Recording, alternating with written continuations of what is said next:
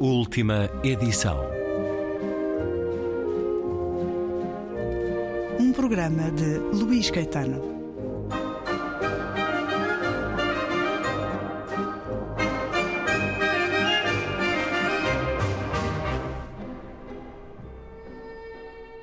Regresso à conversa com o escritor brasileiro Paulo Scott, a propósito do romance Marrom e Amarelo, publicado pela Tinta da China. Um livro, Paulo Scott, muito marcado pela procura da identidade. Perfeito, meu caro. Os meus livros, eles giram, pelo menos os, os romances assim que estão dentro de um projeto de escrita mesmo, de narrativa longa, mais autoral, que não foram parte de encomendas, digamos assim. É, todos eles trabalham essa identidade brasileira, né, Caetano? Que é uma questão aberta, muito mal resolvida. O, o Brasil se pretende, em muitos espaços hegemonizadores europeus, se pretendem é, esses espaços hegemonizadores eles não admitem uma nação mestiça. Por incrível que pareça, isso está muito longe dessa visão planejadora, hegemonizadora que é da elite brasileira. Então, isso é um problema, é um atraso que causa estragos para todo mundo. E essa desigualdade no Brasil, que você sabe muito bem, o Brasil é um dos cinco países mais desiguais do planeta. Isso afeta todos nós. Só que a elite brasileira, ela é tão mesquinha, ela é tão vagabunda, ela é tão traiçoeira que ela continua perpetrando esse modelo lógico de exploração é, extrativista colonial e hum, o Brasil ele é pautado na sua economia, na, estrutura, na estruturação das suas relações por uma lógica escravagista que atinge as pessoas brancas também.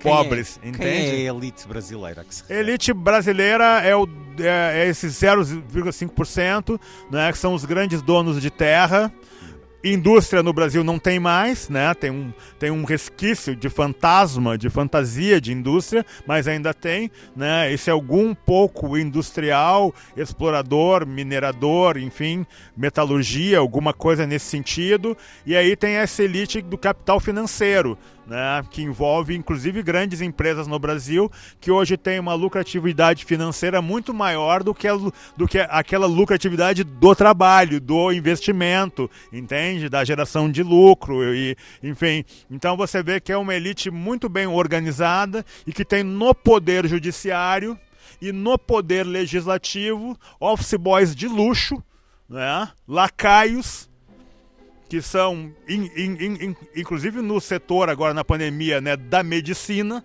também, verdadeiros lacaios dessa elite, que por conta de talvez ter uma bela cobertura, ou uma casa bonita na praia, suas SUVs, Vender né, alma. E poder vende alma e se considera grande coisa, quando na verdade não passam de lacaios. E o Poder Judiciário brasileiro, embora tenha membros de altíssima qualidade e honestidade, uh, se marcou nos últimos anos por um uh, judiciário que cede uh, de maneira vergonhosa para essa perspectiva destruidora, porque o nosso ministro da Economia, que é um sujeito muito bom para ganhar dinheiro para ele, para o bolso dele, é? É, um, é um sujeito completamente inábil para gerir a economia de um país, é um sujeito sem empatia com os pobres, é um sujeito sem empatia com o outro, e esse é o nosso ministro da Economia e ele está com essas privatizações. Que país privatizaria uma Petrobras? Que país privatizaria os Correios? Entende? Eles estão literalmente destruindo o Brasil e a classe média brasileira, como toda classe média de qualquer país, né, cega né, e lerda para entender né, o tamanho da tragédia da, da qual ela é uma espécie de colchão, né, ela não percebeu ainda. E quando perceber, já que a miséria voltou no Brasil, a fome voltou no Brasil, né, quando ela perceber, vai ser tarde. O Brasil não está sozinho na privatização dos Correios e de outras empresas-chave na estrutura. Mas para um país como o nosso, é, é trágico, né? E a elite cultural, intelectual, académica no Brasil age intervém na generalidade? É difícil sempre falarmos de, obviamente, que casos concretos existem, mas no geral, na maioria, combate o estado das coisas, essa elite intelectual, cultural? A elite intelectual brasileira, tradicional, que é branca, é uma elite desconectada da realidade. E uma das coisas incríveis que aconteceram no Brasil, e é um pouco o pano de fundo desse romance, embora esse romance seja o romance, como você muito bem destacou, da identidade, e depois um romance da raiva? Uh, por tratar da questão racial, ele acaba pegando como cenário político a questão das cotas, que o ano que vem serão revistas no nosso país, porque essa política ela tem prazo de duração de 10 anos, e o ano que vem, com essa configuração do parlamento que nós temos hoje, possivelmente ela seja caçada. Né? Vamos ver o que vai acontecer. Ela é uma elite totalmente desconectada da realidade. E eu é. posso te garantir que essa presença de pessoas negras no espaço acadêmico é, e de uma visibilidade maior de dicções e testemunhos dessas pessoas aproximou ou aumentou as chances dessa intelectualidade passar a realizar sínteses e análises e produções mais lúcidas a partir desse espelho que ela tanto teme olhar. É, eu, quando fiz o meu mestrado na Federal do Rio Grande do Sul, em 90, eu ainda, na, na, primeira metade dos anos 90, eu ainda peguei no espaço acadêmico, isso, isso foi até o, a, a, a, primeira metade da primeira década do século XX, sabe? Aquela pretensão de querer ser português, de querer ser francês, de querer ser alemão, né? de querer ser austríaco, né? que é uma coisa desastrosa. Nós não somos isso, nós somos uma colônia que não consegue se libertar sabe, do, do que parece ser o seu destino, porque Bolsonaro é a prova de que o Brasil está longe de perder sua condição, a sua colonialidade, né? Paulo Scott, ontem escutava sobre um momento que reunia Caetano Veloso, Chico Buarque, Roberto Carlos e Gilberto Gil. E o Paulo Scott fazia uma distinção muito curiosa. Era, era a análise quase semiótica de um momento através da linguagem corporal. Fala-nos desse momento. Ali é muito interessante porque ali, claro, 67, não é? Sim. É um momento muito. Isso está no documentário Uma Noite de 67. E aí você vê toda. Um, eu tenho casa no Rio embora eu seja gaúcho, eu tenho uma paixão tremenda pelo Rio de Janeiro, porque mesmo morando em São Paulo, hoje eu digo para os paulistas, a alma do Brasil está no Rio de Janeiro, talvez esteja em Salvador, mas no Rio de Janeiro com certeza.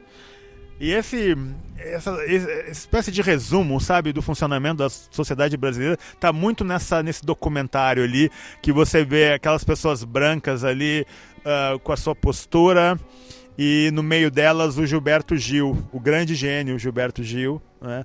A forma como um homem negro, um artista genial e um intelectual da, do gabarito do Gilberto Gil, como ele pisava em ovos e como ele ia se movendo no meio daquela branquitude. Né? E mesmo você considerando que nós, nós tínhamos ali duas grandes estrelas o Caetano e o Chico Buarque, que são homens que se dizem não brancos. Né? Porque o Chico sabe que ele não é branco e ele faz questão de enfatizar. Não é porque agora ele tem netinhos pretos né, que ele fala isso. Ele já falava isso há um tempo. E o Caetano também se diz não branco há muito tempo.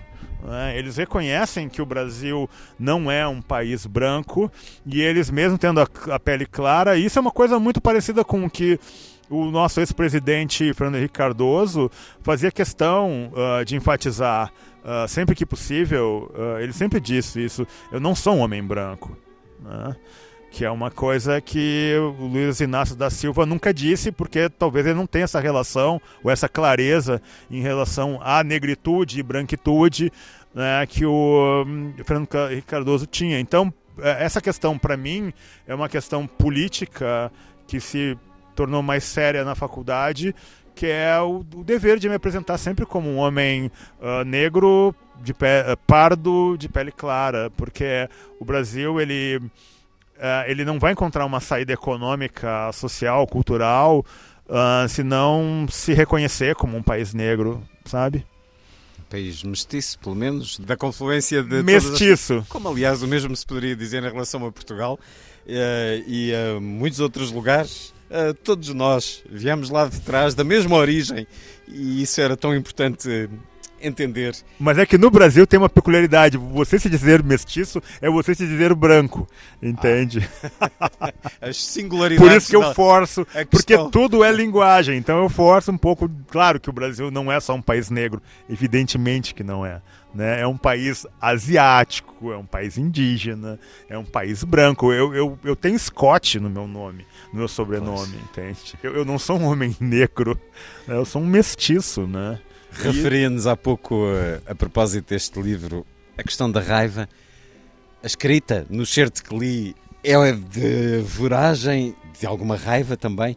Foi um, um livro escrito com esse nervo, Paulo Scott, com essa raiva, com esse furor. É uma escrita de furor a sua? Eu acho, meu caro, essa é uma pergunta muito boa que eu acho que ninguém fez né, nessa perspectiva. Eu acho que, na verdade, a escrita não é uma escrita da raiva. É uma escrita da procura, na verdade, por isso que você muito bem destacou né, essa busca pela identidade, que é uma marca dos meus livros. Então, eu imagino que eu olho para raiva, sabe? Mas eu produzo esse livro de uma maneira muito, muito pensada, sabe? E muito cerebral, assim. Eu não chego. Um, Claro, porque você pergunta isso porque faz todo sentido, mas eu tenho o dever de lhe dizer que, eh, até pela lentidão, tempo que eu levo para escrever, eu fico bastante blindado e descontaminado de uma raiva que eu tenho. Sabe? Se eu fosse. Uh, colo... Eu tenho um livro que chama Senhor Escuridão, uh, que é um livro de poesia. Esse livro tem poemas escritos com raiva. E é um livro que eu posso lhe garantir que é o meu livro mais rejeitado pelas pessoas. Porque ele é muito violento, sabe? E agora, vai ter uma novela gráfica, Meu Mundo versus Marta, não sei se já saiu no Brasil. Já saiu. Paul Scott com Rafael Sica. Apresente-nos esta sua novela gráfica, creio que é a primeira. Primeira, é. Sim. Apresente-nos Meu Mundo versus Marta. Ele é uma espécie, ele é uma graphic novel sem diálogos. Nós temos uma narrativa que ela é uma espécie de lente jogada sobre um totalitarismo. Marta é um, uma presença, é um, tá no corpo de um homem você não sabe de onde ele veio, se ele veio fora do planeta, se ele surgiu, né? E ele é uma presença capaz de destruir o planeta. E tem um grande pacto entre essa presença alienígena, chamemos assim, e um governo totalitarista, né? Não tem muitas explicações assim, não tem essas explicações que estou dando agora. Então seria como que essa é, presença conviveria num pacto, né, de não destruição do planeta como é que ele conviveria com o governo hegemônico do planeta, que é fascista, né? Porque é uma distopia, portanto. É uma Como, distopia. aliás, de alguma maneira. É, é, é, é uma distopia. E é também, conversamos para a Rádio Pública Portuguesa, a Rádio Cultural Paulo Scott, mas o Paulo Scott é também um homem da palavra. Este programa há de fazer companhia ao seu podcast eh, nos eh, Spotify e nas outras plataformas áudio. Apresente-nos também o seu podcast, convide o público português e os leitores do seu livro a escutá-lo também nesse podcast. Ah, que bonito isso. Obrigado pela gentileza e pela oportunidade. Eu, eu, tenho um podcast que chama De Modo Geral, de Literatura e do Comportamento Brasileiro, que ele é uma espécie de filho de um projeto que eu criei em 2008 no Rio de Janeiro, Revista ao Vivo do Comportamento Brasileiro, de modo geral, Revista ao Vivo do Comportamento Brasileiro. E foi muito engraçado porque esse termo Revista ao Vivo, dois anos depois, ele se tornou mais conhecido em Nova York, quando surgiu a primeira revista ao vivo, né? E hum, foi interessante isso. Eu aproveitei essa coisa do, do, do, YouTube, então nós ocupávamos um palco em cinema, ou em bar, ou em teatro. Hum é, que conseguíamos de graça lá no Rio, e tinha um telão atrás, os convidados, e um DJ, e era uma coisa acontecendo tudo na uma hora. Uma produção assim, razoável. É, uma produção razoável, e, e, um, e um trabalhão. E isso agora virou um podcast que se propõe a entender o Brasil da pandemia, o Brasil de Bolsonaro, que é um dos sujeitos, é, é uma espécie de peão, ou De Cavalo de Guerra, de Steve Bannon. E vocês sabem que o Brasil é hoje o país onde Steve Bannon mais Se joga. ensaia. Ensaia-se para o resto do mundo. As suas para pensar um pouco esse comportamento do brasileiro na pandemia e agora ele vai retornar no formato podcast, mas gravado nos espaços públicos. Vamos ver. De modo geral, podcast de Paulo Scott, que começou a publicar poesia. Uh, por acaso, no seu celular não tem aí um poema que nos leia, Paulo Scott? Eu podia ler o poema que levou a escrita do romance Marrom e Amarelo, que ele foi lançado em Portugal pela editora Gato Bravo. Hum. É Se o Mundo é Redondo, que é esse poema, né? Se o Mundo é Redondo e outros poemas. Mas vamos puxar aí um pouco pela memória, mesmo que não o replicando na totalidade. Dê-nos um pouco dessa sua poesia, por favor. Escurinho aceitável, espremido, falei mais fácil enquanto dobrava em ferro quente meu pichain. Alvo da generosidade racista, um dia escapo dessa cor dócil para ser mais um valente de zumbi. Rasgando o afago de quem não me reconhece na gentil plateia do mundo redondo para ser mais um macaco assim. Porque se calado, resignado, ai de mim. A poesia dita numa resposta muito generosa a este pedido para puxar pela memória. Paulo Scott, muito obrigado por nos dar um pouco da sua poesia. E ela está publicada em Portugal. Eh, pela Gato também, Bravo. Pela Gato Bravo, para além deste romance que foi muito bem recebido no Brasil, também em Portugal. Marrom e amarelo, Paulo Scott com a chancela Tinta da China. Muito obrigado por ter estado na Antena 2, Paulo Scott.